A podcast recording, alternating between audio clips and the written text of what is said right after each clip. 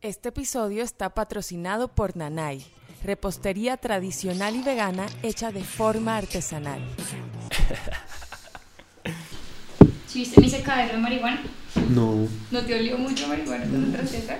estaba en la- en la- pensando en las del gallo. Oye, ¿será que esa es la alarma de mi carro? Creo que es mi, es- mi estómago. Pasemos por este protocolo clichésudo. Gracias a ti por venir, de veras.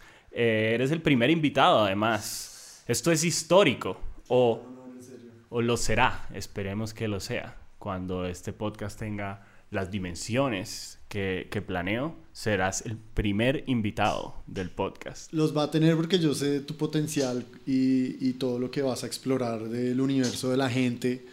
Y, y bueno, qué orgullo, felicitaciones por iniciar este proyecto. Sí, yo tal vez comenzar es lo más difícil. De veras que sí. En cualquier emprendimiento, en cualquier proyecto, ¿no? Este, vamos a empezar con un poco de psicología contemporánea barata de emprendimiento, que, que la hay tanto. Pero sí, quisiera decir que no, no crees que eso es el impedimento principal, el, el comenzar es lo que le cuesta a la gente más trabajo cuando van a hacer cualquier cosa. Por supuesto, y cuando uno quiere generar un hábito eh, es lo más difícil. Pero un truco que he aprendido eh, es el tema de pensar un poco en la eh, resurrección. ¿Y qué quiere decir esto? Una de las enseñanzas que me ha traído este año 2020 es que yo cerraba muy mal mis ciclos. Entonces, eh, para que cerrara un ciclo todo tenía que colapsar, básicamente. Y aprendí que no, que en realidad todo puede ser una espiral positiva y, y yo puedo decir, voy a cerrar este ciclo y voy a empezar algo similar para poder tener como esa fuerza para iniciar eh, y, y empiezo ciclos mejor ahora. Entonces lo que te quiero decir es, se nota que este proyecto es algo que viene de muchas cosas que tú has hecho, entonces tienes de dónde agarrarte mm, y es un inicio muy llevadero porque no, no es forzado ni nada. Entonces eh, yo creo que todo ese conocimiento del tema de producción, bueno, que te he visto trabajar mucho, se va a ver reflejado en, el contenido de acá, ¿no? Muchas gracias. Bueno, quiero decir un par de cosas porque está muy interesante como ese, llamémosle arquetipo, eh, casi que narrativo que estás proponiendo, lo de como que un ciclo termina cuando colapsa y, después se reinicia otro ciclo. En primer lugar, tengo que decir, en, en mi caso, yo no vengo aquí a hablar de mí, pero en mi caso sí fue por un colapso. Eh, de pronto que después surgió este, este emprendimiento. Como que yo tuve una especie de crisis en algún momento eh, y todo colapsó en todos los niveles. Eh, cosa que en este momento, de nuevo, de una forma clichésudo, agradezco mucho. Ya del otro lado. Entonces sí, esto sí está como surgiendo de las cenizas. Lastimosamente no es tu caso de hacer un, un trampolín previo hacia el siguiente nivel de la espiral. Eh, pero... em, Pero en hay- muchos hay- niveles puede serlo, porque no sé eh, que haya colapsado en tu caso, pero, pero la- lo que traes no es nuevo y no vienes de cero, sino... hay una inercia en ciertos, ciertos intentos creativos que después como que mutaron ahora en esto. Sí, y otra cosa que, que aprendí recientemente, estoy como muy envidiado este año con las energías y he tenido unas experiencias psicodélicas muy, muy fuertes. Pero eh, desprovisto de la ayuda de sustancias o... Con, y sí. La verdad es que este año hice por primera vez DMT y en realidad yo, digamos, el tema tanto del alcohol como, no sé, de marihuana y las cosas que he probado por ahí, probé hace poco los hongos, eh, descubrí que me fluyen si lo hago desde un espacio espiritual, como con una intención espiritual, y me activan unas vainas increíbles. Entonces, afortunadamente, hasta este año pude hacer el, el DMT y me llevó a un lugar en el que sentí que renací, como que me salió tanta energía que tenía dentro atrapada. Eh, y te quería hablar de esos colapsos también. Estoy sintiendo muy fuerte la energía ahora y, y esto suena muy hippie, todo lo que quieras, pero descubrí que uno en esa tristeza a veces tiene que bajar, bajar, bajar, bajar mucho, es a encontrar esa melancolía que es como una energía de, de tu alma, ¿sí? Que, que a veces olvidas por tantas cosas que pasan alrededor. Y a veces la vida te lleva a que toques fondo solo para descubrir, uff, esa energía que te hace llorar, ¿sí? Que es la misma que es la que te hace reír, pero en un, como en un momento diferente, pero es como esa misma energía. Y eso fue lo que sentí que salió con el DMT y, y pues... eh, digamos. eh, En, en- en la oscuridad está el tesoro realmente. Esas son, esas son ideas antiguas de, de la, de- de la- de la travesía del héroe. Como el lugar que menos quieres ir es el lugar a donde más deberías ir para encontrar lo que estabas buscando y ese tipo de cosas. Como Claro que sí, y, y el taoísmo también lo habla, el budismo mucho, por ejemplo, el budismo dice que eh, los budistas les parece chistoso que los occidentales le tengamos miedo a la oscuridad y al silencio y que le huyamos a la quietud, y ellos dicen que ahí es donde uno encuentra su esencia. Bueno, eh, en, digamos en ese par de oscuridad y silencio, yo sí tengo que decir que desde muy adolescente ya empecé a tener una fascinación por la oscuridad, que yo creo que después se canalizó de una forma muy concreta en el rock and roll, por ejemplo, en ciertas cosas así, ¿no? Hasta que encontré, sí, en, ciertos eh, gestos superficiales como vestirme de negro, la oscuridad en general. Em, pero el, el otro lado, el del silencio, ese sí creo que es aún más difícil. Porque aunque un, digamos, una persona oscura en temperamento o en búsqueda, sí, a eh, en oposición a una persona que más bien le rehuye a eso y, y trata de irse por la luz y, y no, no es para nada una oveja negra de su familia, ese tipo de personas. Listo, son muy diferentes en eso, pero creo que muy seguramente son iguales en, en siempre estar poseídos de una ansiedad. Porque yo creo que es mucho más difícil lo de ser un, un maestro del silencio que, que inclusive enfrentarse a la oscuridad. En el tipo de sociedad occidental y en, el que, en la que estamos, hay veces que se promociona la oscuridad bastante también.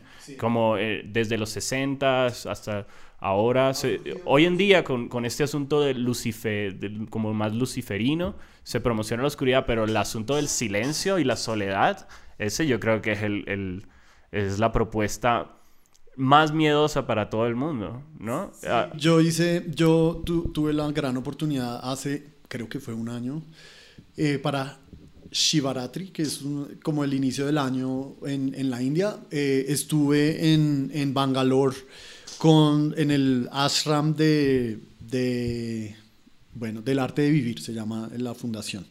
Eh, y estuve justamente haciendo un curso que se llama el curso del silencio y son dos semanas en silencio, completamente. ¿Lo lograste? Mm, No, fracasé un poco, además porque estaba en un país que no conocía y estaba descubriendo un montón de cosas locas, pero en general sí hubo unos... ¿Qué pasó? ¿Alguien estornudó y dijiste salud? ¿Qué fue lo que...? Pues es que hay que convivir y es una ciudadela y entonces... Y tienes que estar, tienes que estar en silencio con personas que sí, te rodean Y constantemente. silencio tanto, tanto, claro, y, y Vocal durmiendo. como- Yo dormía con cuatro chinos ahí en, el- en la habitación y tres estábamos haciendo el tema del silencio. Pero entonces yo hablaba con mis colombianos que estaba ya eh, así con señas, pero no, en realidad el tema del silencio era no comunicarse con nada. Y la filosofía detrás de eso es que en el hinduismo, eh, detrás del silencio están los secretos.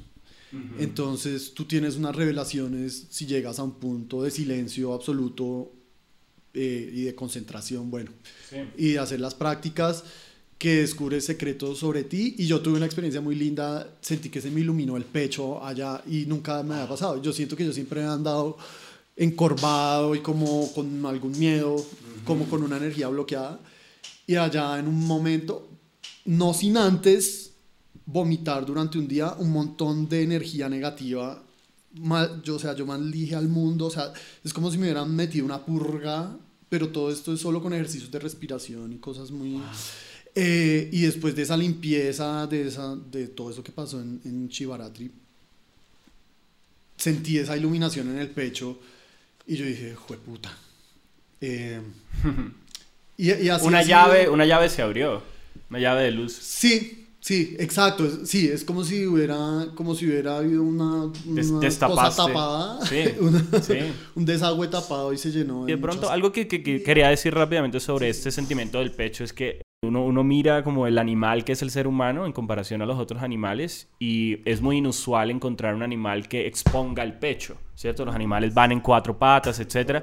El ser humano sí tiene esa opción de exponer el pecho y lo curioso es que cuando pensamos en una persona erguida con los hombros hacia atrás que muestra el pecho, es una actitud como guerrera, inclusive podría interpretarse como agresiva. Sin duda es un signo de confianza o autoconfianza. Pero lo curioso es que lleva consigo al mismo tiempo el hecho de que lo que estás haciendo es exponiendo tus órganos vulnerables, el corazón. Eh, esto, es un área muy vulnerable y lo que estás haciendo es exponerla al mundo. Entonces es al mismo tiempo ser vulnerable para ser fuerte o valiente. Es algo, es Me algo encanta lo que estás diciendo porque justamente un mini paréntesis, desde ese momento hasta acá, todos estos años y meses han sido de una exploración que yo cada mes en las experiencias que he tenido digo, me, me iluminé como Buda, güey, puta. Y no, el otro mes me pasa otra totalmente loca. Entonces sí, es, es, como un camino, no es un momento en el que uno diga, uff, entendí muchas cosas, sino ha sido una cosa impresionante y me gusta que una de las cosas que he entendido es esa dualidad. Tú lo acabas de decir, el más fuerte, pero también el más vulnerable. Y de hecho estudiando, he estudiado cosas tanto del cristianismo como, te digo, el hinduismo, de la cábala judía, en fin.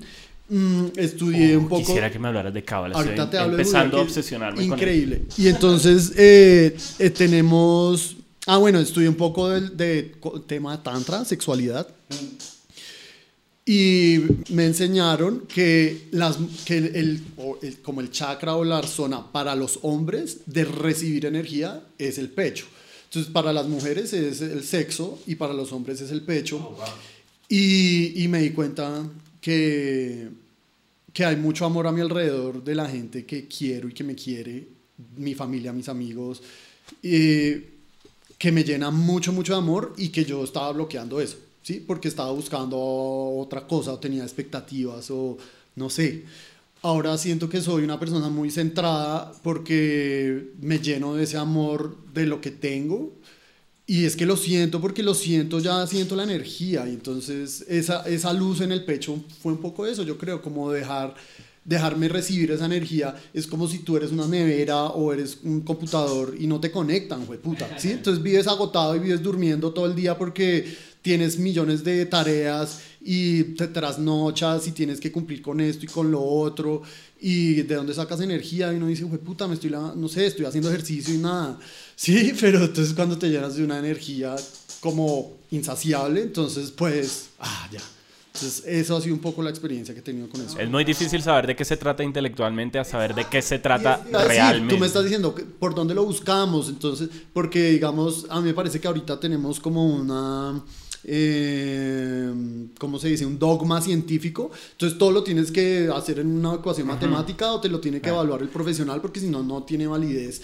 Y eso es un dogma, o sea, la ciencia sí ayuda mucho, pero cuando tú no la entiendes y dices, no, pues mi vida la controla la ciencia que no entiendo, estás en un vacío, el hijo de puta, y, y te deprimes porque dices, ¿dónde está mi valor? ¿Dónde está mi energía? Entonces simplemente no sé cuál sea la razón. La certeza viene en, en la sensación y en la experiencia. Sí, total. Por eso es importante de, la espiritualidad y me he dado cuenta de todas estas cosas, hasta el cristianismo. Mira, aquí cargo mi, mi, mi, rosario, que parte fundamental de todas las, de todas las eh, prácticas espirituales es justamente la práctica. ¿sí? Hay unas prácticas de meditación que te ayudan. Entonces yo, yo he explorado varias y eso te ayuda a sentir, te ayuda a darte cuenta de cosas. Después sales al mundo y dices, uy, fue puta, el mundo me está hablando, o sea, esta pared me, está hablando, o sea, la música, la canción que está sonando me está hablando y el mundo está vivo totalmente, entonces como que ya empiezas a, a experimentar cosas diferentes. Pues bueno, algo que sí, una, mm, una de las cosas más convincentes que tiene la espiritualidad versus la filosofía simplemente es que la espiritualidad tiene al cuerpo como un elemento tan esencial como las ideas, las filosofías o las certezas más intelectuales que, que vengan con eso. O sea, no, no, no lo tienen como, como un elemento inferior de ninguna manera, sino parte esencial. Y eso me parece que es una señal de sabiduría muy clara. Al menos, al menos esa aproximación holística tiene todo el sentido si estamos tratando de conectarnos con el todo. Pero eh, solo una, una cosa que quería decir, en mi caso, ya eh, autobiográfico, como la, el descubrimiento de mi cuerpo o algo así, o como... Eh, sí, tal vez el descubrimiento de mi cuerpo. Eh, yo diría que empezó muy tarde, como tuve que... las drogas fueron un elemento como importante, de, de, veras, como yo era muy intelectual, estaba muy encerrado en la cabeza y tuve que, que abrir la puerta a patadas de darme cuenta de todos los demás niveles eh, que estaban operando y no solamente pensar el cuerpo como un cuerpo, sino inclusive en niveles, como una, una, una, cosa son, son las tripas y lo visceral, y otra cosa es lo sexual, y otra cosa es el corazón, y otra cosa es ¿sí? Eh, las extensiones, estas herramientas que hablan de hacer, etcétera, Y etcétera. otra cosa es el balance también de todas. Eh, sí, sí, eso, eso, eso yo diría que eh, lograr sentirme como una unidad corporal me, me demoré como hasta el 2016, de veras. Como que sentí que de repente, a partir de mi crisis, hubo un momento muy claro para mí en donde sentí como un engranaje, clac, que aquí todo se engranó y sentí como que ya no era piezas sueltas porque intelectualmente las dividía o las separaba de mi mente, sino que de repente sentí más la unidad. Eso, eso me demoré mucho en, en, que sucediera. Y supongo que las drogas, en el sentido hedonista de las drogas que están ahí, ¿no? En las fiestas, etcétera, en el sentido rock and rollero del asunto, mm. las drogas eh, puede que no sean, no sean el camino. Eh, es como hacerlo un poco en reversa y a las patadas. Sí. Pero esa fue la manera en la que, en la que supongo que funcionó para mí. Eh, con estas ahora, con este tipo de guías espirituales, eh, se me ocurrió algo y es, en el primer episodio de este podcast yo hablé brevemente de la filosofía eh, perenne, que es, en un ensayo de Aldous Huxley empezó el concepto y es como esta idea de proponer que en todas las culturas, en todas las mitologías, en todas las religiones, en todas las prácticas espirituales de todas las culturas hay en realidad un contenido subyacente a todas que es común, que nos habla de valores que son universales, que no, que no se ven obstaculizados por, no sé, por los, las idiosincrasias culturales. Eh, veo que tú estás muy un poco en esa, en esa onda, ¿o no? Sí, sí. Mm, primero empecé como desde la curiosidad y digamos desde lo profesional. Yo he hecho de todo, o sea, he sido desde músico hasta agricultor, eso, sí. hasta político, eh, emprendedor, eh, académico, he hecho de todo y, y al final uno siempre vuelve a lo que tú dices, al cuerpo y todo es universal, es porque uno lo siente en el cuerpo y todos somos lo mismo. Entonces, mmm, y esa experiencia, digamos, que empecé a tener con lo, con lo físico, eh, fue un poco, también lo sentí muy fuerte en el DMT y fue como esto es lo que hay, o sea, aquí está toda la información que yo necesito. Por favor, cuéntame todo lo del DMT en detalle, en detalle, por favor, de veras. Primero que todo, ¿cómo apareció? ¿Cómo se posó en tu mano? Términos, eh, los términos logísticos. Sí, mmm, yo, yo quería hacerlo, ya había ya hecho viaje, he hecho eh, muchas cosas. Y de hecho, siento que el DMT es como un yaje moderno, sí, que ya es extraído, pero es como la misma partícula, pero bueno, o sea, ya es un nivel más, más concentrado, más fuerte. Uh -huh. Y siento que lo que tú dices, por ejemplo, a veces las drogas son el camino equivocado porque la gente está tratando de llenar unos vacíos, pero pero lo está entrando en reversa y no lo está haciendo con la ritualidad, que es, los rituales son sumamente importantes en la vida. Exacto. Y cuando tú haces algo con un ritual, te cambia todo. O sea, es como. Eh, por ejemplo, las armas, o sea, el, el del taoísmo. Una, una, droga es una, es una arma. Y tener un arma que uno no sabe usar, ni sabe para qué es. Exacto sin un maestro de pronto o alguna cosa puede ser peligroso. Entonces, esto es un conocimiento ancestral, pero en este momento siento que estamos entrando a otro nivel y es que lo podemos sentir este año. O sea, el que no haya sentido una conexión espiritual y que diga, están pasando cosas muy locas, sí, sí. pues no están, o sea, no... A mí, me ha gustado mucho, mayoría... a mí me ha gustado mucho este Exacto. año. Yo escucho Entonces, críticas negativas y a mí, la verdad, personalmente, me ha, me ha gustado mucho. Entonces yo tenía el tema del DMT hace rato, ¿Y cómo fue? Porque vi, vi documentales eh, y, y, había oído la experiencia que es como conocer a Dios, bueno, que entender que mm. todos estamos hechos de lo mismo. No recomiendo que nadie vaya con, con ideas en la cabeza porque es totalmente diferente a lo, cualquier cosa que te puedan decir y es negativo llegar con expectativas. O empericado. Entonces, no, no, cero. No, tú tienes que hacer de hecho una dieta igual que con el viaje. Antes no comer uh -huh. carnes unos días, no, no emborracharte, porque es una limpieza espiritual también y te puede entrar muy ¿Tú fuerte. sabes por qué, así en términos bien científicos, qué, qué onda con la carne que no debería estar en el sistema para ese tipo de cosas? No, yo no, ¿No lo sabes sé. la explicación? Yo, mm, Ok, eso es una tarea para nosotros acá. Vamos a averiguar esto. Yo creo que, que es más como la conciencia. Como ser consciente de, bueno, va a comer carne y si hace falta, o sea, yo y soy adicto a la hamburguesa, pero también me gusta la comida vegetariana, pero sí le he bajado mucho porque yo decía, porque tengo que comer carne todos los días. Conoc- conocí un man que tenía yagé en la nevera.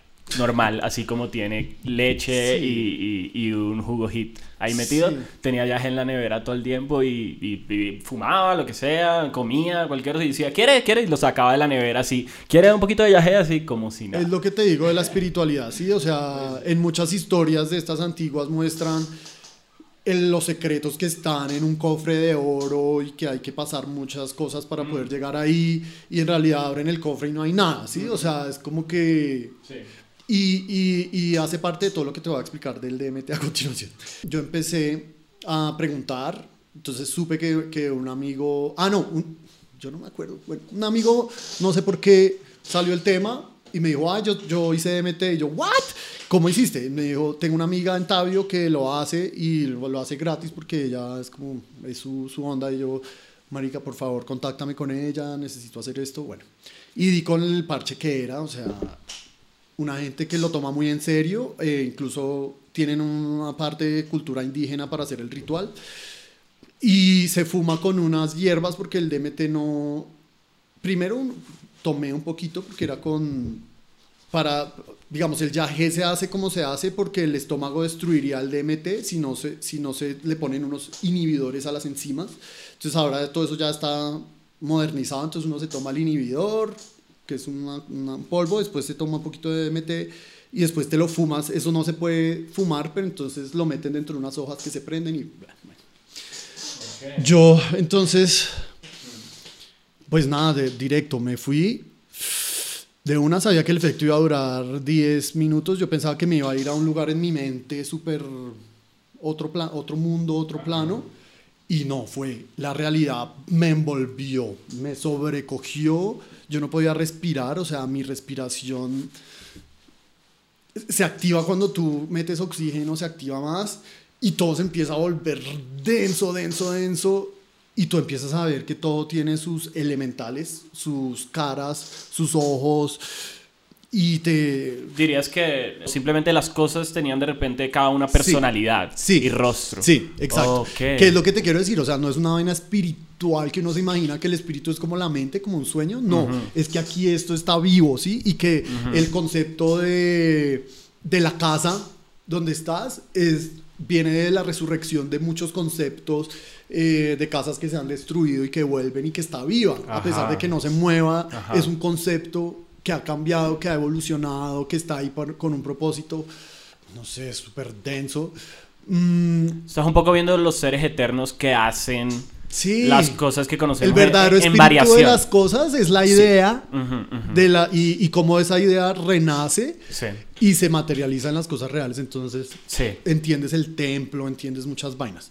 Eh, pero fue muy duro para mí porque yo no me esperaba eso, yo no entendía, yo decía, esto no era lo que yo quería, esto no, no me puedo mover, no puedo respirar, no me gusta este lugar. ¿No podía respirar? Sentía que respiraba y que no... COVID. No, sentía, no sé cómo describirlo, sentía que mi cuerpo estaba separado de mí. Entonces, como que el cuerpo está respirando, pero a mí, Wow. como, como si tú dices, estoy acostumbrado a respirar y ahora no necesito respirar, pero me hace falta. Sí, sí, sí, sí. Algo así. Sí, Entonces, sí, sí, sí. Yo decía, fue puta. Como si estuvieras desprendido del cuerpo necesitado, mundano que necesita respirar, entonces- animal, pero, pero al mismo tiempo es como no estás, no Entonces, estás listo para ser ese espíritu exacto, puro todavía, necesitas exacto, respirar. Exacto. Entonces, mi, mi energía sutil decía, no me gusta estar acá, esto es muy denso para mí, me siento atrapado, me siento, el tiempo me atrapa, el espacio me atrapa, el aire me atrapa, esto es una mierda. Tú- eh, entiendo yo, perfectamente que te no sorprendió es- que, que las cosas fueran densas en ese estado. Yo tampoco lo habría esperado. Exacto. Entonces, y espero no estarle dañando la experiencia a nadie que lo No, supongo que es distinto para cada uno. Sí, también. sí, sí, por supuesto. Y entonces, sin embargo, después hubo una segunda vez y yo no, pues como yo estaba desubicado, entonces esta vez sí, eh, ahora sí lo voy a tomar más objetivo y voy a analizar qué es lo que está pasando. Entonces lo hice la segunda vez. Me sentí igual y yo miraba a la gente que estaba conmigo y yo decía, qué pena porque yo creo que todo el mundo estaba como... Sí, sí. Y yo estaba así, como el meme que para así que está a punto de explotarse la cabeza. ¿Y los demás eran, eran primíparos también? o No, no, no, era esta gente que te digo que, Ah, bueno. que lo hace a un nivel También- espiritual. también puede tener ellos entonces entendían, pero Sí. ellos no entendían yo porque estaba confundido. Yo les decía, no entiendo, ok. estoy confundido. Me miraba las manos. Yo, bueno. Wow. Y después cayó la noche y yo dije, fue puta. Y dijeron, vamos a hacerlo la última vez. Entonces yo, marica, tres es un buen número. Eh, y empezó esta tercera vez. Y yo me dejé ir totalmente, pero no me fui a otro lugar. O sea, era como... Fue un parto para mí, fue un renacimiento. Fue increíble, pero fue doloroso.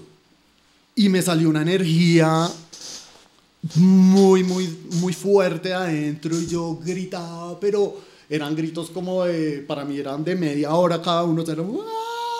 ¿Por qué gritabas? Y como que Era inevitable gritar, ¿ok? me salía una ¿O energía, querías? me salía una energía como si estuviera vomitando, no, Wow. no sé, como si estuviera naciendo, como si algo estuviera saliendo por ahí. ¿Te dabas alaridos? pero eran como musicales. Ok, ok. Bueno, y entonces.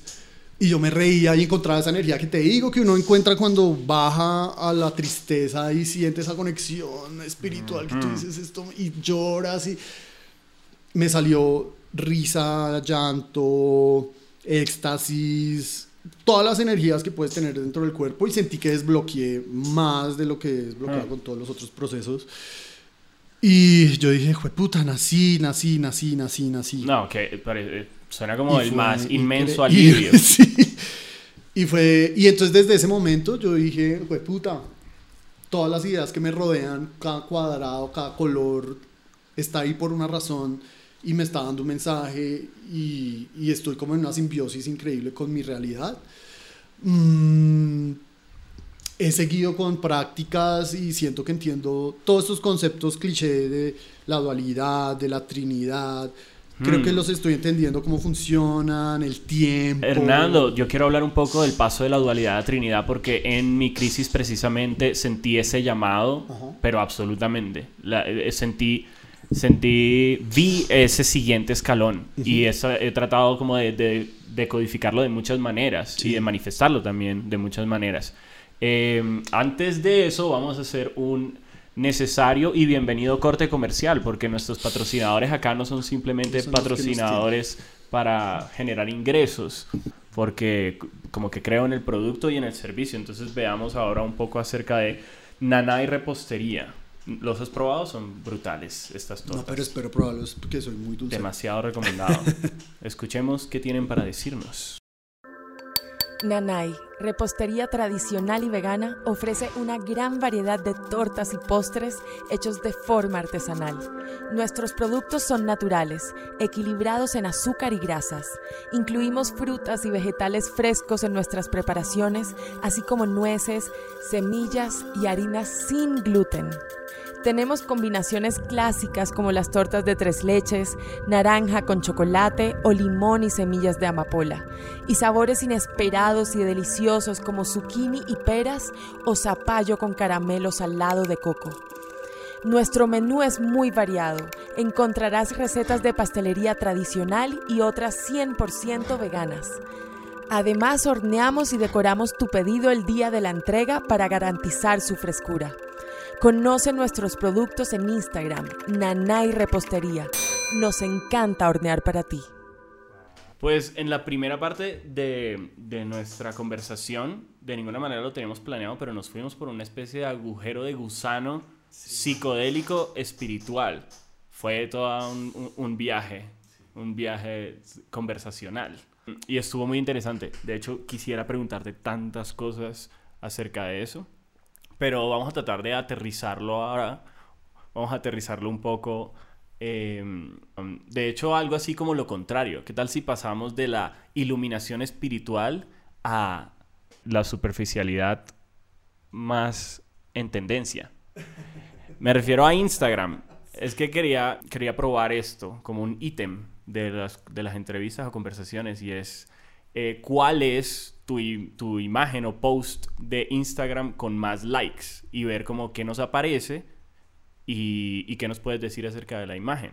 ¿sí? Entonces eh, te- quiero tener esa sección farandulera eh, y veamos, esta resulta que es. Fui rápidamente revisando y esta es la que tiene más, más likes en tu Instagram este año. ¿Qué está pasando acá? Obviamente esto lo vamos, lo podemos ver en pantalla. Ese es mi hermano y yo colaborando en un proyecto. Yo estoy metido en mil proyectos ahorita y en muchos de ellos mi hermano es pieza fundamental. Hermano menor diría porque tiene el pelo teñido. Sí, eh, nosotros decimos que nosotros somos hermanos gemelos, separados por nueve años de, de diferencia, eh, pero somos...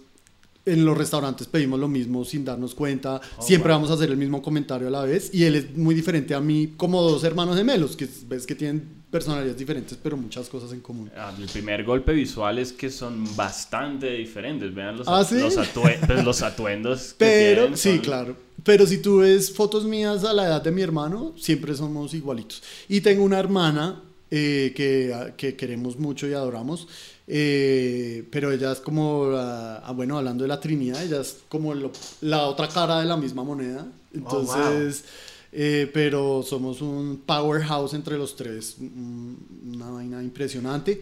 Y ahorita estamos trabajando en proyectos de música con mi hermano y ahí estábamos grabando en su casa, que ahora vive en Teusaquillo, un- unas presentaciones con el artista Río, que es genial. Eh, de pronto te pasaré. Sí, eh, es un artista, es un maestro de la música increíble y te va a pasar. Hablemos un poco más de eso. Aquí Sí, me mira. la música y los proyectos nacionales. Yo, etcétera. sí, mira. em, Río, ¿de qué, de qué se Río trata? tuvo un, un- un proyecto mm, con éxito comercial que se llamaba Pedrina y Río. Ah, por supuesto. Es ese río. Ese es nuestro río y es un extraterrestre. Sí. es un ángel extraterrestre lleno de música. Eh, y hemos hecho clic los tres, increíble. Mm, Yo canto, mi hermano es DJ y Río es multiinstrumentista y conocedor de la música, de las progresiones, de las armonías. Y estamos haciendo música muy interesante. Hasta ahora un proyecto pues como muy inicial, pero en eso estamos. Em, es un poquito imposible escapar de, de las maravillosas garras de la música, ¿no? Como que uno no puede en realidad huirle, por más que quiera volverse adulto o un ciudadano convencional. eh, es, es muy difícil, ¿no? Yo- A, a mí me ocurre que, que en realidad no me abandona. Llegan canciones. Eh, Pa- para mí, o sea, y no sé si debería estar diciendo esto, pero ¿Por qué? una de las revelaciones más grandes que he tenido últimamente es que siento que la música es Dios. Ujú. Y la música es esa, mire, ahí me, me dolió la cabeza y todo. Eh, la música es como esa esencia que tú tienes dentro, es tu alma, ¿sí? Y la música te habla y la música te llena de tantas cosas, te ayuda a tomar decisiones. Y pues tú sabes que la energía tiene vibración y tiene luz. em, y, y tiene ese- esa vibración, es el sonido de la música. Y digamos que en este momento, tú sabes cómo viene la música del medioevo, así toda armonías, muy celestial. Y hemos ido hacia un momento de la música des- en la modernidad con todos estos aparatos y la era digital. Eh, entra el beat y después entró el reggaetón y toda esta música en síncopa. Y siento que es como en la Matrix cuando está entrando la luz y están, está entrando los, los ataques de las máquinas, que es... Y siento que estamos tocando ese fondo en este momento de la historia. Estamos tocando lo más bajo de la humanidad, pero también por el otro lado estamos tocando lo más alto. Y, y la música refleja todo eso, o sea, la música, el ritmo, la, eh, las letras, la melodía, estamos explorando un universo de la humanidad muy impresionante a través de la música. Yo, yo he pensado en eso mucho, me interesa, como esto que hablas de, llamémosle un poco, va a sonar crítico, pero la, la hegemonía de la, de la teoría musical occidental académica, entonces la música clásica, lo que, lo que te referiste como armonías que suenan muy celestiales. Yo estoy totalmente de acuerdo que mm, desde que, digamos, explotó la música popular, siglo XX, podría decirse, y que fue de alguna manera la, la primera como de ahí surgen las primeras experiencias que se sienten más universales y más populares, obviamente, Sí. música popular. eh, que uno de los grandes de, de las grandes revoluciones y la- de las exploraciones eh, vírgenes que todavía hoy vemos vemos eh, la- los fenómenos de eso es el descubrimiento del ritmo el descubrimiento de algo más telúrico más más más terrenal como tú dices que se encuentra como en esos sonidos que están más basados en la, en la percusión, en el ritmo, que se sienten más viscerales. Yo los asociaría ge- geográficamente a África, a, Sí. a- a ese tipo de, de, de, mm, aproxima- de, no sé, como pensar la esencia de la música ya no como armonía, sino eh, en algo más primario, como el, el ritmo, el, eh, y, y- es como pensarla de la cintura para abajo, en lugar de la cintura para arriba, como lo ha pensado el- el- eh, sí. Eh, voy a decir dos cosas ahí. Literalmente siento que está pasando eso que te digo, que las máquinas literalmente están llegando a lo más bajo, digamos, los lugares más recónditos de la sociedad. ¿Por qué? Porque esta tecnología, antes grabar un disco valía un millón de dólares, no sé, 300 mil dólares. En estos días estábamos en la media maratón musical con el movimiento libertario y, y nos contaban cómo era hace 10, 20 años grabar un disco de un artista era imposible, ¿sí? Solo se asomaba a la punta del iceberg. Y la tecnología, los computadores, las, las, eh, YouTube, todo eso ha permitido que, o sea, la máquina está yendo lo más abajo a los hogares más recónditos del mundo a explorar qué está pasando y a sacarlos a la superficie a través de Instagram y todo eso. Es que uno piensa, bueno, sí, la tecnología, chévere, bueno, estamos en la modernidad, pero en realidad está pasando algo que nunca había pasado en la historia de Sí, los sí, 4.000 sí. años conocidos de nuestra civilización. Y es que estamos viendo con nuestros ojos y oyendo con nuestros oídos en vivo y en directo en el momento real qué está pasando en una casa en este momento en Rusia o en Brasil eh, y todas estas cosas están surgiendo y me parece muy, muy interesante. Y lo otro que te iba a mencionar es, eh, bueno, yo que, que he estudiado un poco taoísmo y he estudiado mucho el I Ching y leo las monedas chinas del I Ching, habla mucho de la división del cuerpo, la parte de arriba y la parte de abajo. Ok. Hay gente que tiene El, el bloqueos. ombligo debe ser el, el meridiano, ¿no? Sí, y mira que esta semana tuve también otras, como otro mensaje con el hombre, Vi- Vi- se me olvida el nombre, Vi- del de Leonardo da Vinci, que son las Ajá. medidas de la... Claro. Y fue como El más o supuesto menos hombre con las armonías perfectas, Sí, el hombre ideal de alguna manera. cómo tú pu- puedes acomodar tu cuerpo para que tu centro sea el ombligo y recibes un montón de energías muy locas. Entonces, eh, digamos que, que leyendo el I Ching me doy cuenta que hay gente que tiene bloqueado Pero el, ese, este, el hombre de Vitruvio tiene, Vitruvio. tiene, tiene el ombligo de alguna manera singularizado, de alguna manera, gráficamente o algo así. Eh, en el escrito, en el escrito, En el escrito. de arriba y de abajo dice, si tú, eh, si tú haces un, equil- un triángulo equilátero con tus piernas y subes el brazo, los brazos hasta tu cabeza, en ese momento tu ombligo es el centro de tu, Ajá, de tu, claro. de tu cuerpo y, pa- y pasan cosas, ¿sí? Sí, sí, sí. Eh, si estás así con las manos estiradas, eres un cuadrado perfecto y mides lo mismo de pies a cabeza que Ajá. de dedo a dedo de la mano.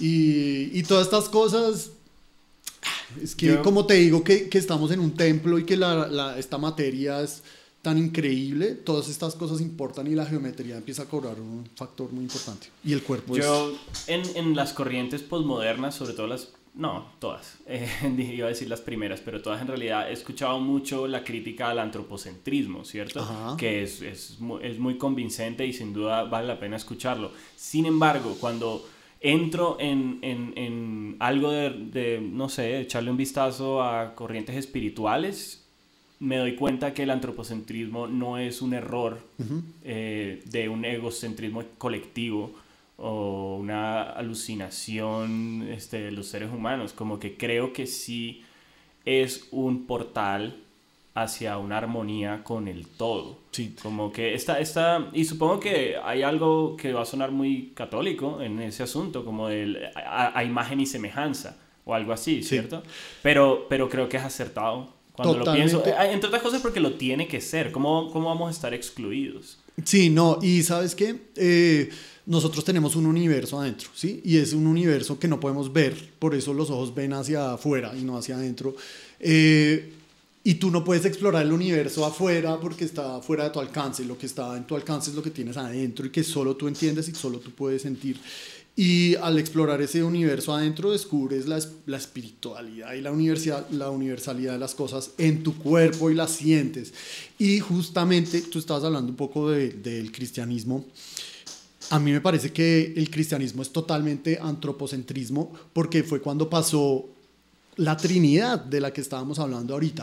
Claro, hay un cielo o unas ideas muy sutiles y hay una realidad que viene de abajo que también tiene una, un espíritu fuerte, pero tú eres una persona que está en la mitad, ¿sí? Entre el cielo y la tierra, no puedes saber qué hay dentro de la tierra y no puedes saber qué hay en el cielo, o sea, eh, cada vez tenemos más conocimiento, pero tú no estás al alcance y tu tarea es estar acá, sintiendo ambas cosas. El hombre es la tensión entre el animal y la divinidad, o el animal y el ángel. Sí, y eres el árbol de la vida eh, y, y recibes la luz la luz son las ideas, las estrellas son una luz que es una idea, ideas de libertad, Urano, ideas de energía creativa, Marte. Que tengamos esa imagen sobre nosotros es perfecto, porque es la oscuridad que parece que, que es lo que eh, parece que es como la mayoría de lo que existe y de repente la luz, la luz eh, eh, diminuta, pero que es muchísimo más poderosa y que es lo que llama nuestra atención y lo que enfoca de repente nuestra atención. y hay gente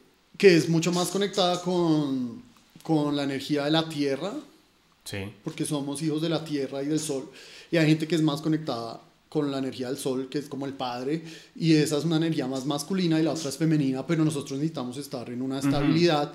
Y, por ejemplo, aquí entra la política mucho, la izquierda es muy de esa energía de abajo sí. y la derecha es esa energía de arriba. Lo veo así también, Por ejemplo, tú sabes que el sol es el que nos da el tiempo, Claro. El que nos da las, eh, las estaciones, no sé, o sea... Sí, es más, que... es más positivo en todo sentido, que es lo mismo que decir masculino, porque impone algo y sí, impone lo positivo. Eso se ve reflejado en todas las cosas y mira que todas las civilizaciones en realidad eh, tienen esa concepción de, ah, de, de, volver un hombre, las historias de, de la mitología griega o de la, misma mitología eh, de los muiscas, por ejemplo, ¿sí? Que, que, somos hechos de barro de la tierra y el dios sol, y tú ves los cuadros de Cristo y todo. Son historias que para que nosotros las entendamos, pero en realidad atrás tiene un halo de luz, que es el sol, o sea, hay, hay, un montón de información ahí que hay gente que la toma literal o hay gente que no sabe cómo interpretarla, pero todo está ahí. Entonces, sí, tenemos estas dos energías, y no, pero nosotros estamos un poco en la mitad. Em, mencionaste en algún momento que, que tenías un proyecto libertario que de alguna manera se conecta con el proyecto musical, pero de, ¿de, qué manera? No veo cómo exactamente. Mira, eh, viendo el tema de ciclos. Es decir, ¿cómo, cómo, es, cómo es distinto al, a, no sé, a un clásico emprendimiento musical que sea liberal o, o de otra índole? Mira, mm, digamos que yo simplemente estoy cogiendo todas las herramientas. No, estoy... disculpa, ¿qué es libertad? ¿Qué es, qué es el...? sí, empecemos por ahí. ¿Para qué es el libertarismo? ¿Cómo lo definirías? El libertarismo para mí es una energía también, ¿sí? O sea, tú lo puedes abordar, si eres psicólogo, desde la psicología de la persona libertaria que quiere romper, o si eres economista lo puedes enfocar desde la economía austriaca y la escuela de Chicago y el, la historia del libre comercio desde Venecia, desde la ruta de la seda, después pasando por Ámsterdam y Londres y Nueva York. Eh, la historia, si eres historiador también, hay muchos momentos y muchos lugares que, que, de los que te puedes pegar y puedes coger la excusa de decir yo soy liberal por esto, pero en realidad para mí es como una energía que traes dentro y yo siento que la he explorado desde muchas, muchas latitudes.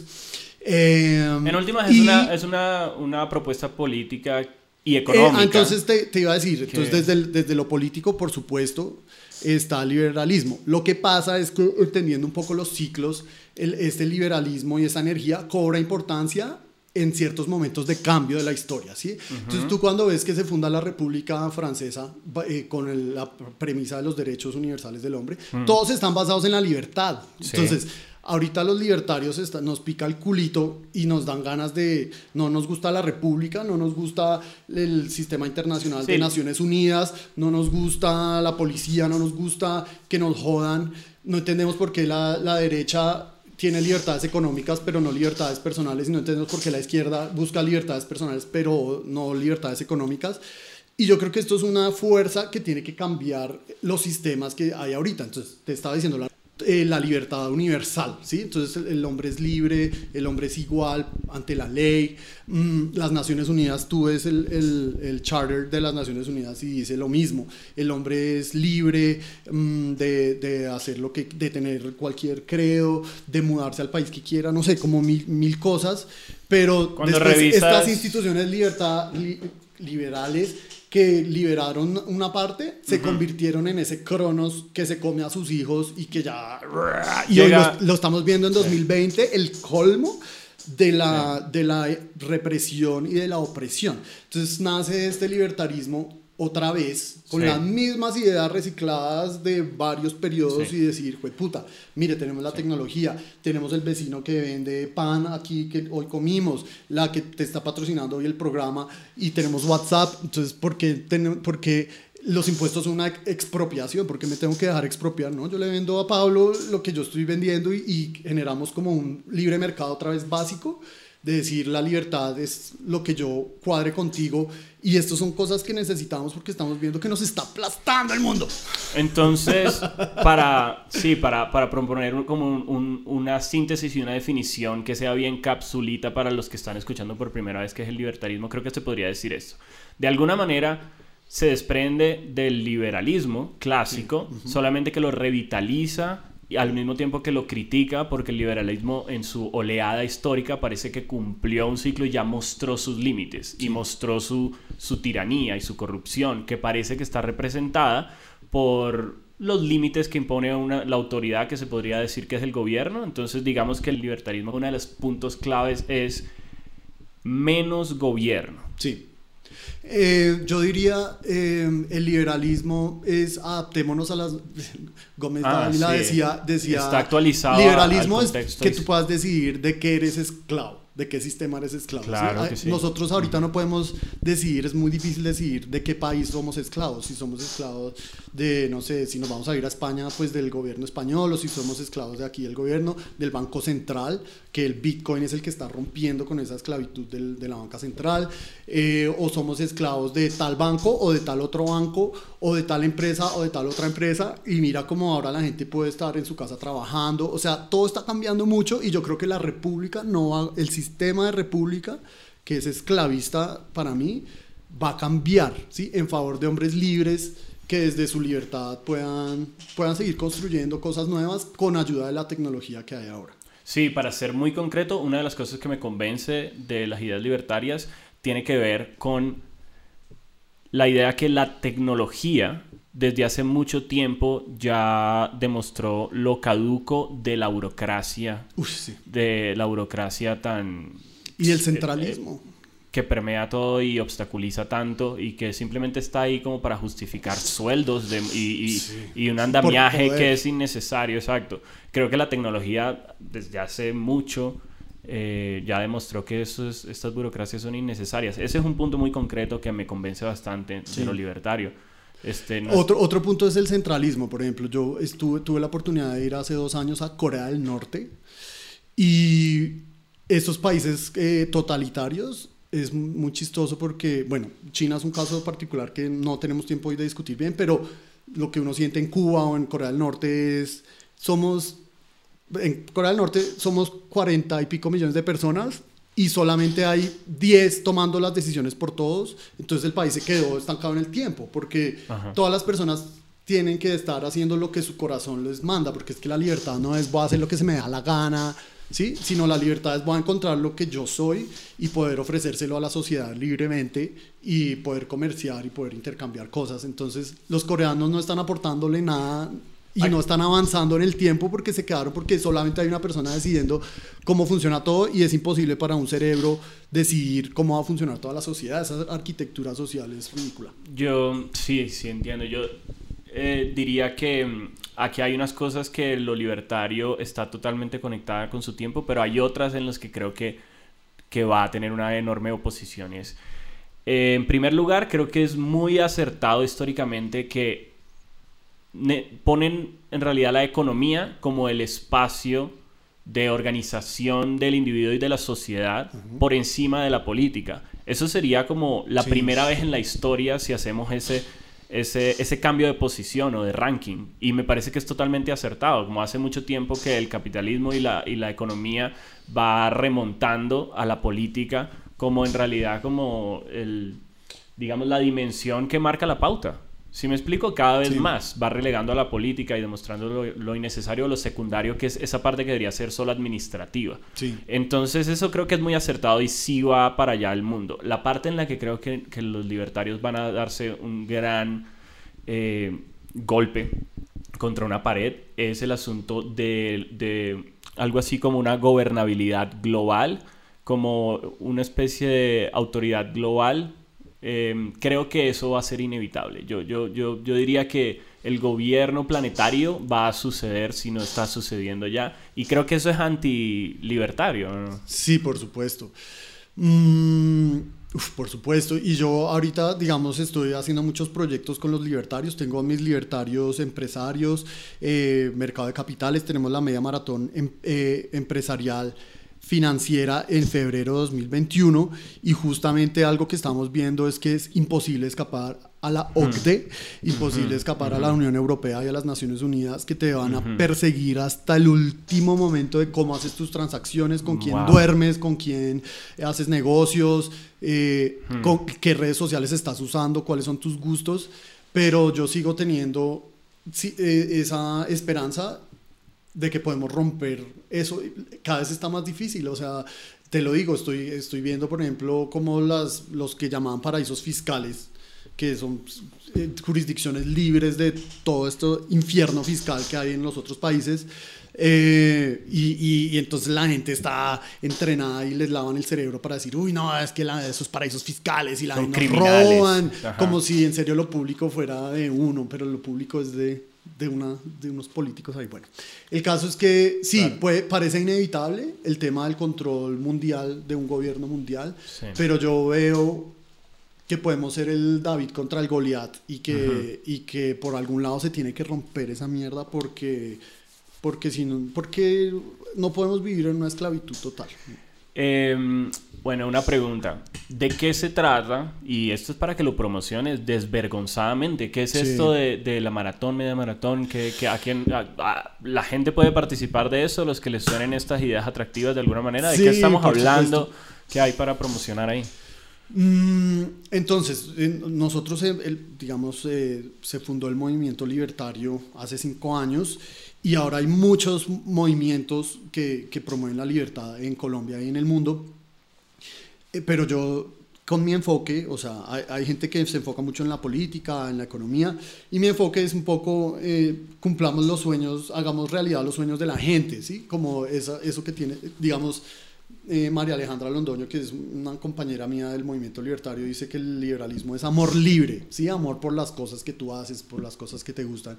Y yo quiero buscar unos vehículos que no sea, que sean modernos, con Bitcoin, con crowdfunding, para poder financiar estos proyectos que tienen mis libertarios. O sea, hay gente que tiene paneles solares, hay gente que Mm. tiene productora de video, hay gente que vende helados, eh, gente muy talentosa, y música, hicimos la media maratón musical y entendimos el modelo de negocio.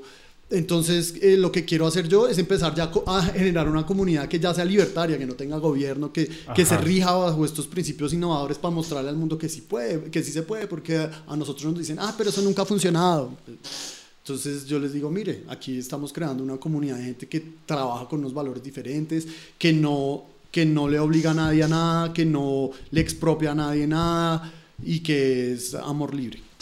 Y de verdad están intentando y en qué medida están logrando separarse de la moneda y de la banca. Si, si están eh, utilizando Bitcoin. eh, Estamos en es- una etapa es muy la inicial, pero ujú. sí, sí ya hay proyectos eh, del tema de data science y del tema de criptomonedas, blockchain, que ya están, hasta ahora están empezando a andar, estamos en una etapa muy, muy inicial, pero, pero sí. Pero sí son muy conscientes de estar tratando de, de evitar ciertos canales. Sí, obviamente hay que ser pragmático y pues vivimos en una jurisdicción y, y hay Sí. cosas a las que se puede escapar y hay cosas que no, pero estamos haciendo el intento porque lo importante, digamos, ese tema que hablamos espiritual es tenemos una realidad que es la madre de, la, de lo que va a pasar después y tenemos una idea, un punto al que queremos llegar, vamos a andar el camino a ver qué nos sale qué nos encontramos y ahí nos va a salir la creatividad de, y demostrarle a la gente si sí se puede o si, si no se pudo,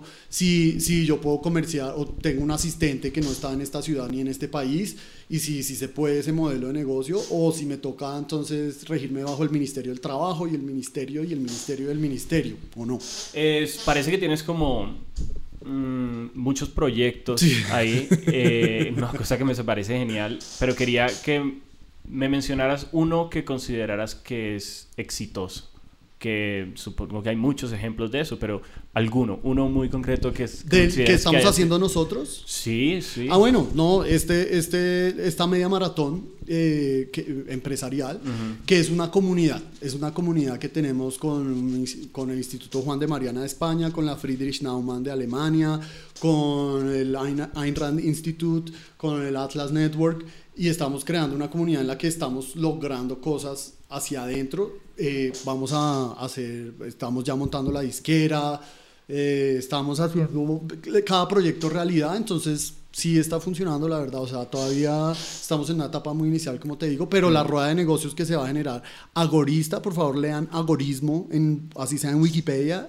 y miren que es posible empezar a crear una comunidad eh, en la nube, es que ya estamos en las nubes, claro, y esa comunidad es indestructible con, con las herramientas que tiene la República actual, entonces para allá queremos ir. Algo que creo genuinamente es, digamos, hay... Hay lugares donde el libertarismo claramente va de la mano del capitalismo y lo promueve. Y hay otras en donde veo que mm, de alguna manera está corrigiéndolo. Y creo que una de las más claras es la idea de comunidad.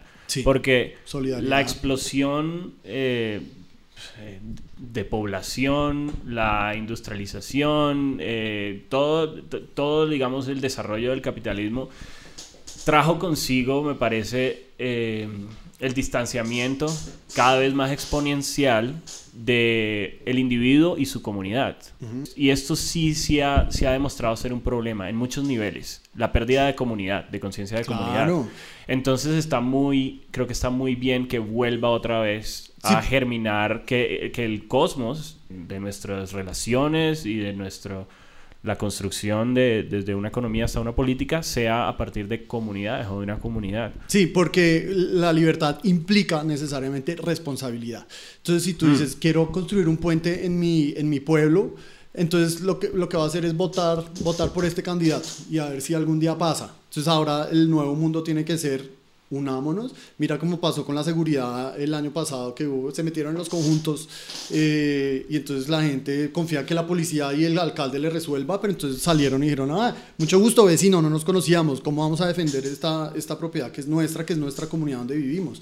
Eh, lo mismo, si queremos hacer un puente o si queremos, pues arreglémosla y hagamos porque es que somos 50 millones de manos, de 100 millones de manos en Colombia que podemos hacer las cosas y no decir, ay no, bueno, entonces voy a ir a votar o se me olvidó ir a votar. Y entonces ya la responsabilidad la tiene solo el político y entonces voy a dejar que el político decida todo por mí. No. Es, es una perfecta estupidez desde la perspectiva más práctica. Es como hacer las cosas de la forma más demorada posible y, de, y, de, hecho hacer que, que, el, que, el, objetivo se hunda de nuevo en, en, en, quitárnoslos de la mano de las manos y que se hunda en burocracias llevamos 70 años haciendo el metro de Bogotá yo cuando sí cuando yo pienso en qué hacer hay veces que uno tiene como ese llamado a qué hago por mi país ese llamado político eh, que trato casi siempre de suprimirlo porque me, me me asquea la política también, pero cuando lo siento y trato de, decir, bueno, ¿yo qué puedo hacer o qué podríamos hacer? Casi siempre concluyo algo muy parecido, que es como, pues hacer yo, no, depender del gobierno para nada, sino hacer yo mismo o nosotros mismos lo que sea que haya que solucionar, al nivel, además al nivel más inmediato y práctico posible, como esta calle está rota, bueno, pues nosotros podríamos pavimentarla lo podríamos hacer. Ah, no, no podemos hacerlo realmente. ¿Por qué? Porque hay una, una, ley. y una normatividad que nos lo impide. Entonces, que, que, que perfecta, y la, misma solidaridad. torpeza. Claro, y es que mira que para mí, digamos, en eh, parte de las cosas que hizo Napoleón fue decir, bueno, antes la iglesia era la encargada de la moral y la caridad y la educación. Y con eso tenía el control de la población. Entonces le pasó al Estado esa responsabilidad. Entonces ahora, si no es el Estado el que hace la caridad, entonces el- con el Estado vamos a rescatar a toda la gente pobre y a toda la gente enferma y a lo- todo esto. Pero mira, por ejemplo, en Inglaterra están las charities que son privadas y, so- y la- las empresas ponen plata ahí porque tie- pagan menos impuestos, pero si deciden ayudar a una comunidad a través de una caridad, pues la, la misma comunidad lo puede hacer, ¿sí me entiendes? Claro, Entonces, claro. ese monopolio de la caridad que entonces solo Claudia López y Iván Duque van a ayudar a San Andrés, mm, probablemente no lo van a hacer muy bien, ¿sí me entiendes? Entonces, todo esto se puede hacer de una manera diferente. Entonces, quiero entrar ahora en dos cosas. Primero, en, en una especie de, de críticas, ahora sí, como haciendo de abogado del diablo con respecto a, a las ideas libertarias o a esa propuesta. Eh, antes de eso, sin embargo, quiero ser también muy concreto. Hay un, post, una publicación tuya, eh, en donde aparece como un caballo de Troya que podría posiblemente entrar, que creo que está siendo, digamos, liderado o jalado por Alejandro Gaviria. Eh, parece que el caballo de Troya trae en su vientre el socialismo, entiendo, es algo así, un meme, una especie de meme o algo así. Aquí lo estamos viendo igual. Eh, lo, lo primero que quiero saber es, y esto es para que empieces a medir qué tan desinteresado estoy en la política, ¿quién es Alejandro Gaviria? Y antes de que me respondas eso, quiero anotar que es un poco, o sea, es, para mí es supremamente chistoso el nombre que tiene. Porque ¿qué puede, ¿qué puede ser más diseñado en un laboratorio como un político colombiano que alguien que se llame Alejandro Gaviria? Sí. Es decir, tiene, tiene todo el sello de un cierto tipo de político que hemos escuchado. Sí, sí, sí. es, como, es como vu- vuelvan a hundir el botón de, de random para que me vuelva a salir una misma fórmula, y lo digo de la forma más superficial desde el nombre. Alejandro Gaviria eh, tiene demasiado nombre de político. Porque y todo que- es marketing. y- Claro, y que está, que, pero ese es realmente su nombre. a Sí, voy. sí, sí, sí. Es decir, desde, desde una mirada como más, este, ¿qué sería? No sé, marxista o, o izquierdosa, sería como, ahí está el sello de la oligarquía una vez más en ese nombre, Alejandro Gaviria. Entonces, ¿quién es? ¿Qué, ¿De qué manera lo, lo consideras que, que hay un riesgo de, de- de socialismo? ¿Qué es lo que está pasando ahí? Sí, en, en esto antes qui- quisiera decir un disclaimer muy importante y es, bueno, a, lo- a los libertarios normalmente la gente de izquierda nos dice fachos y la gente de derecha, o esta derecha nos dice, nos dice progres, bueno, Ya. eh, pero digamos que lo- el tema de izquierda y derecha era una línea de una dimensión, ¿sí? El eje, un eje. sí. Entonces, pero pues digamos, los libertarios usan el diagrama de Nolan, que ya es un rombo de dos dimensiones, y dicen izquierda, no sé, izquierda, derecha, libertad y estatismo. Sí, sí, sí. Entonces yo ahorita estoy muy ubicado en este eje Y, de decir, no me Claro. importa si es izquierda, derecha, si es Uribe, Petro, Claudia López, eh, eh, Robledo, todos están, no están aquí en la libertad que yo, te- o sea, si yo fuera gobierno, yo diría, bueno, yo hago una colisión de todos y buscamos un medio, pero yo soy un libertario, tengo que hablar de libertad. Entonces, yo siempre estoy diciendo, bueno, para la libertad, la libertad, la libertad. Y entonces acá veo a estos políticos y digo, cualquier riesgo a que nos bajen hacia estatismo, control estatal, Claro. eh, hay que decir no a eso. Entonces, no es que yo esté en contra ni de las políticas de izquierda ni de derecha, que eso es otro tema. Pero Eh, para, para- para pintarlo eh, pero- de una forma muy eh, explícita, yo creo que uno podría decir que el, el libertarianismo... ¿qué? Libertarismo, digamos. El libertarianismo eh, creo que eh, es de derecha con respecto a la seguridad, eh, la, la fuerza la fuerza pública, digamos, la, la policía, la seguridad, como la, ¿no? Eh, la manera de, de manejar la criminalidad. Como que se tiene que mantener esa A institución. A, a mí me parece que, lo, que los partidos políticos lo han satanizado, pero mira Bogotá. En Bogotá, desafortunadamente o afortunadamente, la policía no es la que nos cuida. Los que nos cuidan son los celadores. Eso es- Cada uno haciéndose responsable de su seguridad. Entonces, a uno le, podrían decir, ah, no, claro, entonces Paraco. Porque entonces, entonces, inclusive eh, en ese sentido también propondrían eh, algo privado. Claro, manejo privado de la seguridad. De la Uh, justicia, manejo privado de la justicia, Wow. manejo privado de todo. Es que, es que nos están imponiendo es un contrato social. ¿Quién firmó un puto contrato? Yo no he firmado ningún contrato para que me obliguen a esta mierda. La policía me ha extorsionado, a mis papás los robaron en su casa y descubrieron que había miembros de la policía ahí. Entonces no estoy despotricando contra gente específicamente, pero creo que se ha convertido en una institución politizada, corrupta y confío más en el celador de mis papás que en el cuadrante que cuida. Pero l- la idea de quitarle de las manos al gobierno o a una autoridad central, la idea de que es el último que puede ejercer El a la de la fuerza, violencia, se llama. a la fuerza eh, física violenta eh, para, para mantener un último orden, quitarle de las manos eso, me parece, yo no estaría tan seguro de que eso pueda funcionar. O de cuáles son los riesgos. Y, y tr- trata de ser autocrítico con, Sí, con, eh, yo soy- cómo, cómo sería, cómo, qué- cuáles son los riesgos de, la, de doctrina libertaria. ¿Qué, qué, qué cosas crees que de pronto trae eh, inherentes a, la- a las propias filosofías que, que puede que no funcionen? Mm, eh, hay muchos lugares desde los que puedo abordar esa, esa Para pregunta. empezar, bueno, algunos dicen que es idealista. sí, Otros claro, dirían que claro. es que colinda con el anarquismo ya. Sí. Y- Yo, yo soy anarcocapitalista, o Ok. anarquista. Sí. Eh, Pero nunca has, has hecho una mirada crita- crítica diciendo Sí, como esto, esto puede que no funcione. Por supuesto. Y de ¿Cómo- hecho ahorita iba a decir, cuáles serían los a mí me puntos? parece que, por ejemplo, este estatismo y la izquierda es necesaria y la derecha es necesaria porque son dos caras de la misma moneda y lo que me da miedo es que lleguen al poder y me obliguen a hacer lo que ellos quieren, ¿sí? Mm, mira, en, en la- eh, por ejemplo en Estados Unidos, en los estados donde hay libertad de armas, allá no es donde hay los asesinatos estos de- en los colegios, eh, no es donde hacen estas protestas donde es- se tiran la, la ciudad y lo que terminan es afectando a la gente del común que quiere salir a trabajar o que Sí, tiene sí. una tiendita. Sí, ¿sí?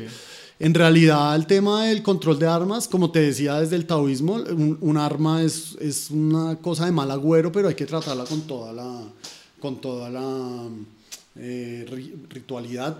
Eh, y te quiero dar el ejemplo de Canadá. En Canadá hay muchas regulaciones para las armas, pero tú puedes tener 300 rifles en tu casa, ¿sí? Y conozco gente que tiene 300 rifles en su casa en Canadá. Eh, y en realidad genera una especie de balance entre la sociedad y el gobierno y entre las diferentes partes de la sociedad y sobre todo frente a las mafias. Porque cuando tú prohíbes las armas y le das monopolio de la violencia al Estado, le estás entregando el monopolio al Estado y a las mafias, porque a las mafias les importa un culo eh, sí, cumplir la ley. Entonces estás quitando las armas es al ciudadano el común, ¿sí? que podría estar defendiendo su comunidad o que podría estar generando un balance de, bueno, no se metan con mi propiedad, ¿sí? No necesariamente soy un loco que va a salir a matar a la gente, o sea, lo que tú decías, hasta las drogas son un arma, hasta un karateca es un arma y si se vuelve loco en un avión mata a todo el avión, ¿sí? Entonces, eh, no, yo defiendo y en general los libertarios defienden mucho el derecho y, y, a- a- pues al por- libre porte de armas y Estados Unidos eh, tiene un, la constitución, lo primero que se puso fue vamos a permitir que la gente tenga armas. Si la gente hubiera tenido armas en Venezuela, probablemente con palos someten a la gente, ¿sí? Con palos someten a la gente porque la gente no, no sabe Sí. usar un arma, no tiene armas. Entonces el- las armas es un tema complejo, estoy de acuerdo, pero para mí ha funcionado más cuando hay libre porte de armas que cuando el Estado tiene el monopolio de la Entonces violencia. creo que mm, de pronto el, el vicio idealista viene por este lado. La doctrina libertaria, y doctrina puede que suene muy fuerte, digámosle así por ahora, la doctrina libertaria Sí. creo que descansa en últimas en una necesidad de un intenso sentido de la responsabilidad personal. Sí. Cosa que, aterrizado a la psicología más básica, requiere de un nivel de madurez bastante fuerte por parte del individuo.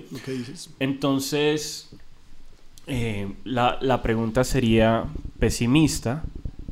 Esto es algo que la mayoría de la gente puede manejar, inclusive esto es algo que la mayoría de la gente está dispuesta a hacer o puede hacerlo, alcanzar un nivel de madurez, de responsabilidad personal que sostenga todo el sistema. Sí, yo lo veo como un aprendizaje. mm, ahorita, por ejemplo, hay una tecnología que permite que tú imprimas en 3D armas. ¿Sí? Y eh, fue un tema Sí, recientemente en Estados Unidos y Trump habló en contra de impresión en tu casa de un arma Claro. pero es imparable. Entonces yo te voy a comparar, por ejemplo, con, con las fintech, que son las aplicaciones para bancarias, que en Colombia las restricciones no nos han dejado usar eso y la gente, yo en mi trabajo, con mucha gente que trabajo, no saben qué es Neki, no saben bajar una aplicación. Mm, Ah. y, y si tú miras Inglaterra, por ejemplo, que llevan 15 años usando estas aplicaciones porque la regulación les permitió, entonces ellos han tenido una curva de aprendizaje, ¿sí? Claro. Eh, aquí o en los lugares donde no se puede usar armas, no ha habido esa curva de aprendizaje. Claro, debemos empezar por algún lado y probablemente no, no debe ser abruptamente, no, entonces mañana Ujú. todo el mundo compre mil armas, ¿sí? Y- sí, de pronto hay una transición o hay una curva de aprendizaje que hay que tener, pero es mejor tener ese aprendizaje. Para los temas más peligrosos y riesgosos pueden estar al final de la lista de apertura. Sí, sí, sí. sí, o- y La primera como- apertura es económica. Es como si tú te vas de la casa de tus papás a los 15 años, como hizo mi hermana, o, o si te vas de la casa de tus papás a los 40. Entonces probablemente no tuviste una curva de aprendizaje y va a ser más duro, ¿sí me entiendes? Claro. Pero las armas, como te digo, la tecnología va a permitir hacer armas y no van a ser solamente la- las fuerzas militares o Estados Unidos, Israel e Inglaterra los que hacen armas. Bueno, así como yo veo lo, del movimiento libertario que creo que pone de primero a, a la economía como el espacio principal de hacer para que la gente construya su vida eh, en el plano que se vuelve político, pues la supremacía yo creo que es más económica que política y por otro lado creo que el vehículo el vehículo más efectivo sobre el que se pueden montar o la corriente en la que están en la que podrían avanzar sí es la tecnología. También lo veo muy que están actualizados con ese con esa manifestación que rompió la humanidad desde el 2000 en adelante. Eh, Internet, las tecnologías, etcétera. Pero que aquí va otra crítica. Estoy ahora intentando como críticas Sí, al súper. respecto y es eh, a- hace poco yo pensaba em, que, digamos, en el mundo el acceso a las tecnologías, a Internet, por ejemplo, el acceso a Internet o a un celular, yo pensaba que estaría como en 70% de la población, 80% de la población tiene acceso y un 20-30% no lo tiene. Y hace poco escuché la estadística y es lo contrario y no lo podía creer. Cosa que de pronto habla de, de mi eh, inocencia privilegiada, por no decir de mi desagradable este, privilegio o algo así. Pero bueno, eso sería un problema, ¿no? Si la tecnología es el vehículo más efectivo para, para esta apertura libertaria de la sociedad y resulta que la gran mayoría de la población mundial no tiene acceso, entonces... En, en ese sentido, también yo creo que las cosas están pasando muy rápido. Eh, si tú ves, volvamos a la Edad Media, al Renacimiento, eh, la impresión del libro, cómo cambió el mundo definitivamente, eh, la creación de la radio, la televisión, el telegrama, cómo cambió el los sistemas políticos. Yo creo que esto, al contrario, ha ido muy rápido. Mm, y tú si vas, hoy estábamos hablando también con nuestro amigo Darío Pérez del Guaviare, que él estaba Mm. visitando por un proyecto, y allá no encuentras una carretera, pero sí encuentras celulares, y sí encuentras café internet, y encuentras impresión, y encuentras YouTube. Entonces, eh, digamos, los estatistas te, te van a tratar de asustar diciéndote, no, es que necesitamos que el Estado esté en todo el territorio, porque pobre gente.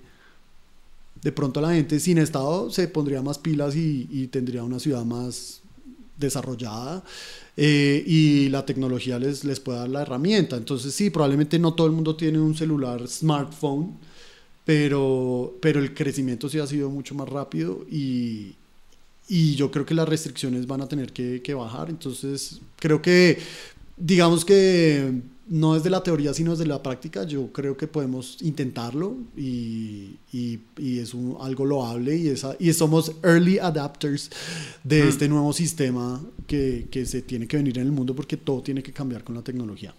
Bueno, eh, quisiera continuar, de Sí. hecho, sí, hay muchísimas cosas para hablar. cosas, sí. Eh, si en algún momento vamos a tener muchísimos invitados, de todo tipo de invitados también para hablar de temas varios, etcétera. Eh, es muy ecléctico, digamos, este espacio. Pero en algún momento, si quisieras volver, me parecería fabuloso entrar en este tema de el paso de la dualidad a la Trinidad, que no sé, un tema filosóficamente pretencioso, pero de, de veras que sí quisiera entrar en eso y muchas otras cosas. Gracias por estar acá. Uy, Pablo, muchas gracias. Qué exploración tan interesante. Al final me aceleré un poco porque vi el tiempo y sé que el tema es muy extenso y muy eh, controversial. Eh, sin embargo, quiero recalcar que todo esto se hace desde el corazón, ¿sí? Eh, no somos los malos del paseo.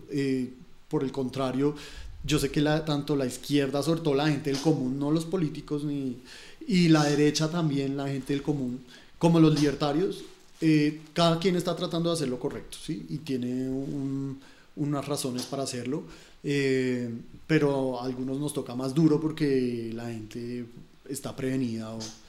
Entonces, nada, seguimos pedaleando, eh, tratando de hacer cosas y muchas gracias por, a ti por este espacio tan increíble para poder hablar extensamente y sin tapujos de todos estos temas. Ok, muy bien. Gracias. Un aplauso por este primer capítulo con invitados. Este episodio fue patrocinado por Nanay, repostería tradicional y vegana hecha de forma artesanal.